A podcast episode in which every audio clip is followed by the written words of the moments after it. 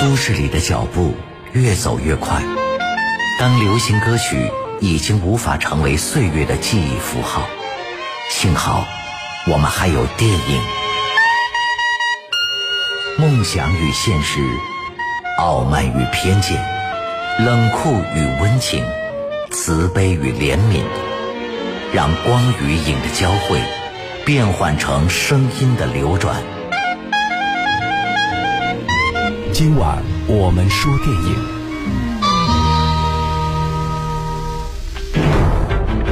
在环球影业二零一零年出品的动画电影《神偷奶爸》当中，身为配角的小黄人儿，凭借简单可爱的造型，获得了很多观众的喜爱，颇有一种喧宾夺主的架势。其实，包括二零一七年七月七号公映的《神偷奶爸三》，动画电影《神偷奶爸》系列主要讲述的是大坏蛋哥鲁的生活。但让环球影业万万没想到的是，原本影片当中的配角，一群戏份不多、说着人类听不懂的语言的小黄人儿，凭借可爱的外形和令人着急的智商，得到了观众极大的喜爱。观众对于小黄人的喜爱程度甚至超越了格鲁。于是，在二零一五年，环球影业考虑到观众对于小黄人这些形象过于喜爱，于是赶紧筹备了以小黄人为主角的动画电影《小黄人大眼萌》。这部影片在二零一五年九月十三号在中国内地上映。那小黄人来自哪儿呢？他们的生活又是什么样的呢？大家好，这里是今晚我们说电影，我是英超。今天我们在永恒记忆单元一起来分享的是美国动画电影《小黄人大眼萌》。这是一部二零一五年公映的美国喜剧动画电影。影片讲述了小黄人的历史，还有他们要找到强大的新主人，并且辅佐他们完成作恶事业的故事。背景涉及到伦敦、纽约等几个大城市。影片于二零一五年七月十日在美国上映，九月十三日在我国上映。这部影片的票房成绩非常抢眼，全球获得了十一点五七三亿美元，曾经位列全球票房榜第十位。电影当中的小黄人总是说着令人听不懂的语言。但是如果仔细去听，会发现他们说的话和人类的语言十分相似。在为小黄人设计语言时，导演凯尔·巴尔达和皮埃尔·科芬突发奇想，将英语、西班牙语、意大利语、汉语等几十种语言融合在一起，创造了小黄人的语言体系。这就造成了一句话当中可能存在多个语言中的词汇，所以才会让观众感觉到听不懂。好的。接下来，我们就一起来分享动画电影《小黄人大眼萌》的故事。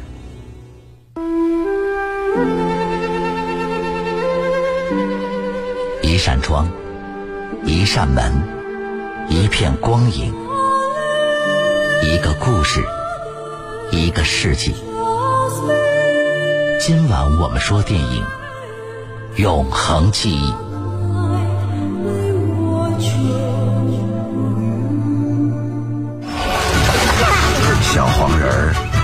在这个星球上的历史比我们人类还要早。他们有很多名字：Dave、卡尔、Lolo、Michael。哦，这个叫诺布特，是个超级脑残。他们各不相同，但却有着共同的目标：找到最卑鄙的主人，为他服务。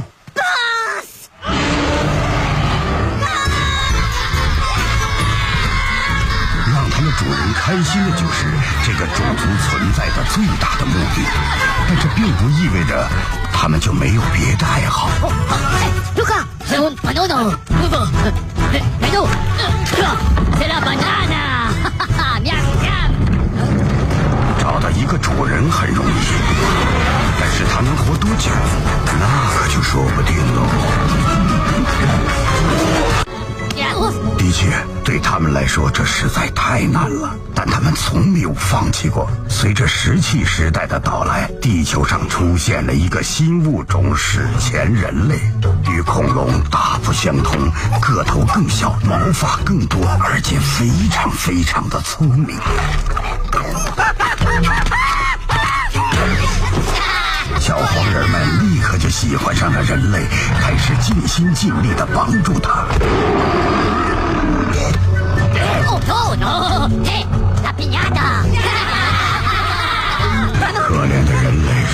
精细，如此的脆弱，而且还如此的美味。正是因为对主人的极度渴望，而使得小黄人在许多重大的历史事件中扮演了重要的角色。邪恶的主人换了一个又一个，但他们好像一直都没有找到最合适的那个。甚至还有一个皇帝为此遭受了非常非常惨重的失败。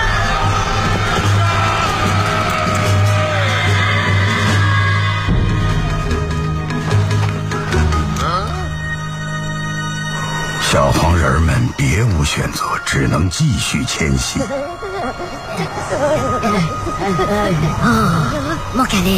最后，在即将绝望的时候，他们发现了一处避难所。小黄人们终于安全了。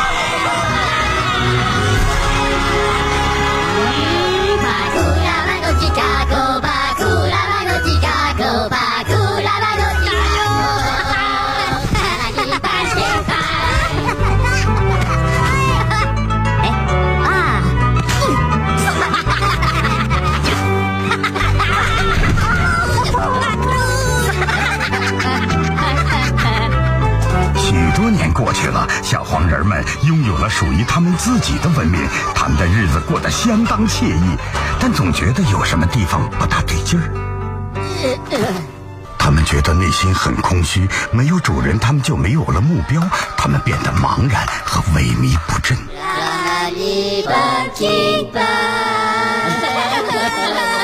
如果再这样继续下去的话，小黄人们将会灭亡的。幸好还有一个清醒的，终于想到了一个办法。这个小黄人的名字叫凯文，他非常激动的来跟大家分享他的想法。他已经准备了好几天、好几周、好几个月了，现在终于准备好了。小黄人原本是一种单细胞体生物，之后逐渐进化成为专为超级坏蛋提供服务的坏蛋助手。他们服务过的超级坏蛋包括霸王龙、拿破仑、吸血鬼、北极熊。小黄人总是忠诚地为主人提供各种服务，兢兢业业，毫无怨言，直到他们失手害死了每一位主人。在痛苦地失去一个又一个主人之后，被困在冰洞之内的小黄人越发的焦躁不安。于是，小黄人斯图尔特、凯文和鲍勃决定挺身而出，去到花花世界，再次寻找可以效劳的主人。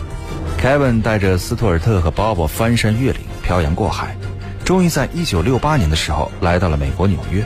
他们对人类社会的一切都感到非常的好奇。也正是在这儿，他们找到了标志性的牛仔背带裤。这一天晚上，三个小黄人在看电视的时候。一个特殊的电视节目吸引了他们的注意。您正在收看的是《绝密的恶棍频道》。如果你敢说出去，我们会找到你的。哼，对你不法。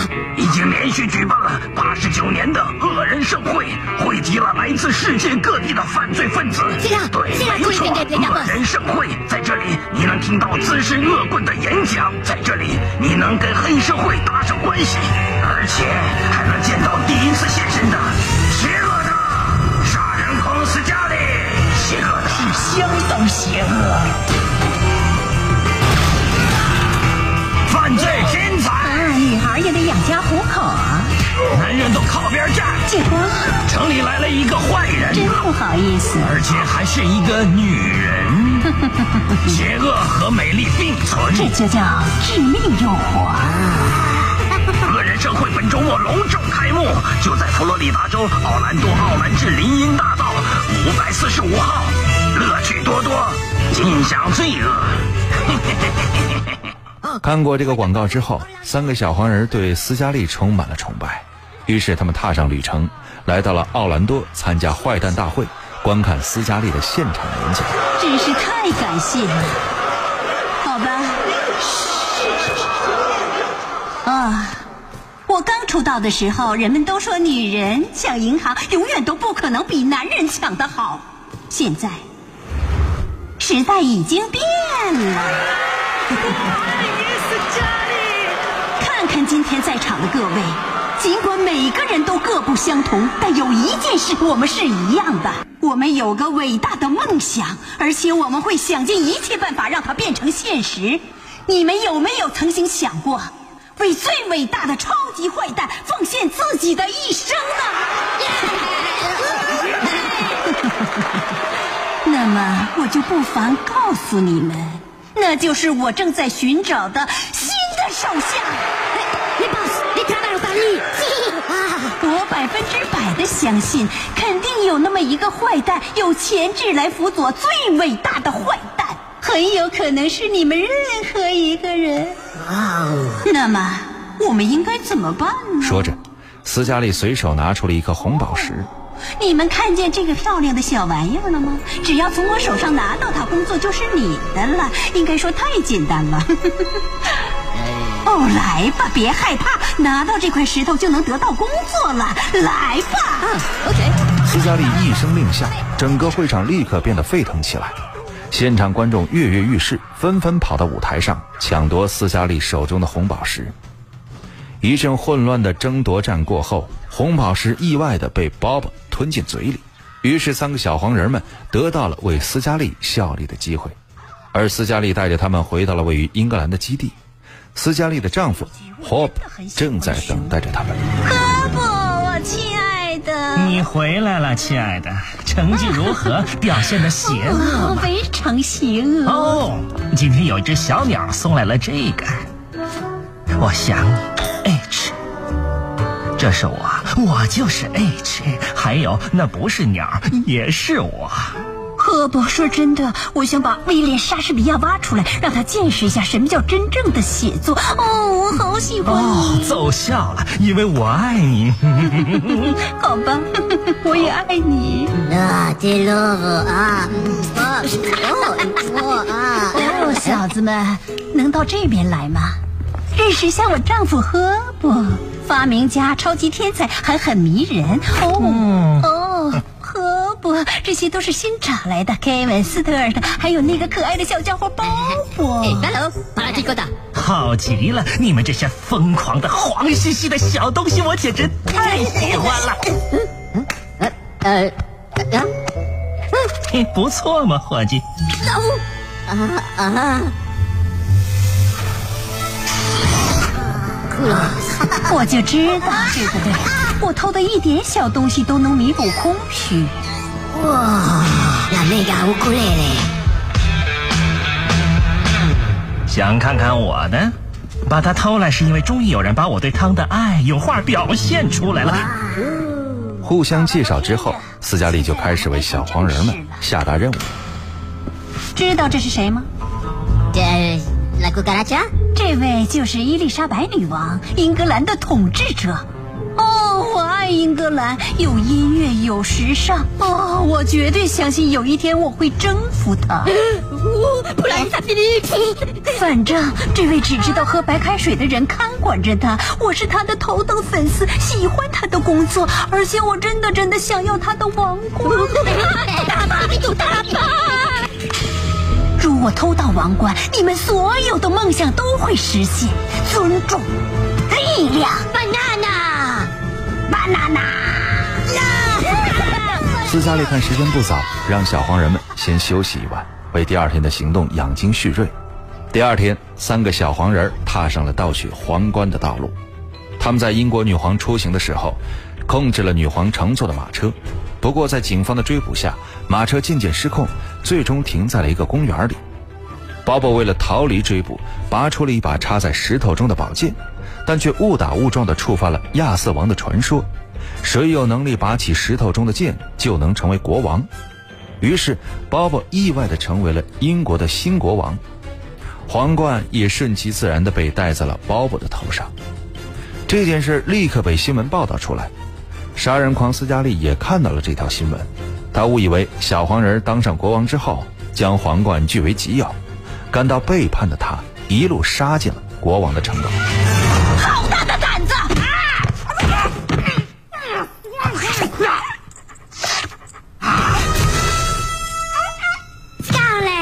你还敢叫我的名字？你们这些背信弃义的叛徒！你们居然用赫伯的发明偷走我的王冠！感觉被利用了，这是真话。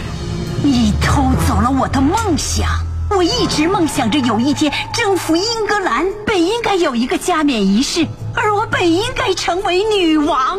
每一步都计划好了，我要穿着闪亮的裙子，呃，要。而所有曾经怀疑我的人都会看着加冕仪式放声大哭，而我将会是优雅和优秀的典范。你们这些小东西全都给毁了！no no no，黄瓜，巴拉杜。凯文拿起了皇冠，向斯嘉丽递了过去。你绝对不能这样放弃王位！是谁？突然，门外出现了一个佣人。绝对不能把这份工作交给那个女人，这不合法。鲍勃国王今天已经正式修改了法律，扫清了杀人狂斯嘉丽加冕英国女王的最后障碍。他将在有历史意义的威斯敏斯特教堂举行加冕仪式。要不是我很文明，一定会说这个诅咒就算不毁灭世界。也会毁灭这个国家，但我毕竟是有教养的，所以我不得不闭上嘴。但是说真的，我们惹上大麻烦了。斯嘉丽成为了新任女王，但她还是觉得自己的风头被小黄人们抢走了，就产生了恨意。她命令霍布在地牢里处决小黄人。不过让人感到意外的是，所有的刑具对小黄人都不起作用。趁着霍布忙着筹备加冕典礼，三个小黄人逃离了地牢。他们看出斯嘉丽十分的生气，可还是想继续追随她，于是决定在加冕典礼上向斯嘉丽道歉。可没想到这一次他们又搞砸了。在加冕仪式上，他们弄坏了斯嘉丽头顶上方的吊灯，吊灯砸在斯嘉丽身上，这让斯嘉丽感到无比的愤怒。于是他下命令，让所有的坏人去追捕三个小黄人。在逃跑过程中，三个小黄人不幸走散。凯文闯进了一间酒吧。他发现，原来的伊丽莎白女王正在吧台前喝酒。是你呀，各位伙计，就是这个小家伙把我的王冠从我的手上给偷走了。大家觉得这个笑话怎么样啊？呃，Scarlett le paramo la papaude。啊，没错，我看见电视上发生的事了。呃，等你。也就是说，这时，酒吧里的电视正在播放节目。斯嘉丽对着镜头拎起了 Bob 和斯图尔特。凯文，凯文。我知道你在看电视，你以为你能逃得掉吗？嗯，看看谁在这儿呢？嗯，啊，what？你说我应该先杀谁呢？小包包、斯图尔特、包包、斯图尔特。我不会手下留情的，Kevin，除非你在黎明之前滚回来。为了救活自己的同伴，Kevin 溜进了斯嘉丽原来的城堡。试图在这儿寻找极具杀伤力的高科技武器，可没想到的是，他误打误撞地使用了能够暂时增大体型的道具，让自己变成了一个巨人。巨大化的凯文回到王宫，救出了自己的同伴，并且夺回了皇冠。小黄人们最终决定把皇冠还给伊丽莎白女王。为了感谢小黄人们对英国做出的贡献，伊丽莎白为他们举办了一个表彰大会。女士们、先生们。今天，我们聚集在这里表彰小黄人。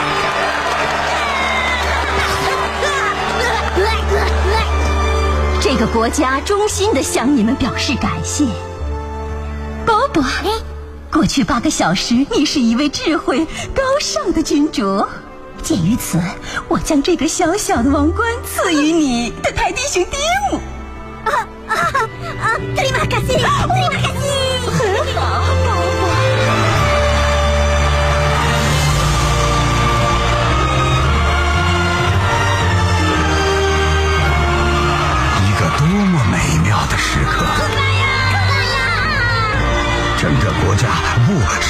世界都在庆贺凯文、斯图尔特和波波。不可否认，几千年来他们历尽了坎坷，但是今天他们终于苦尽甘来了。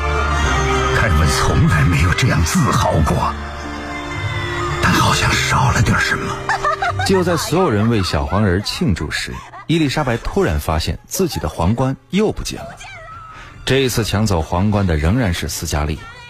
拿到皇冠之后，斯嘉丽和霍普狼狈地向会场外逃窜。他夺走了我的一切，我的城堡，还有我的名誉，一切都黯淡无光。我不想撒谎，现在至少我有了王冠。就在两个人逃跑时，突然被人用冷冻枪冻住。只见少年时期的格鲁从人群中走了出来，一把夺走了斯嘉丽手中的皇冠。小子，快把它还给我！不，我可不这么想。你根本就不知道自己在跟谁作对。我是史上最伟大的超级混战。哦，是曾经吧。格鲁的出现给凯文带来巨大的震撼。看着眼前的少年邪恶并且实力强劲的模样，小黄人们再次激动起来，因为他们这次找到了真正的主人。电影是梦想与现实的碰撞。你已经有了洞察力，你有。电影是光与影的交流。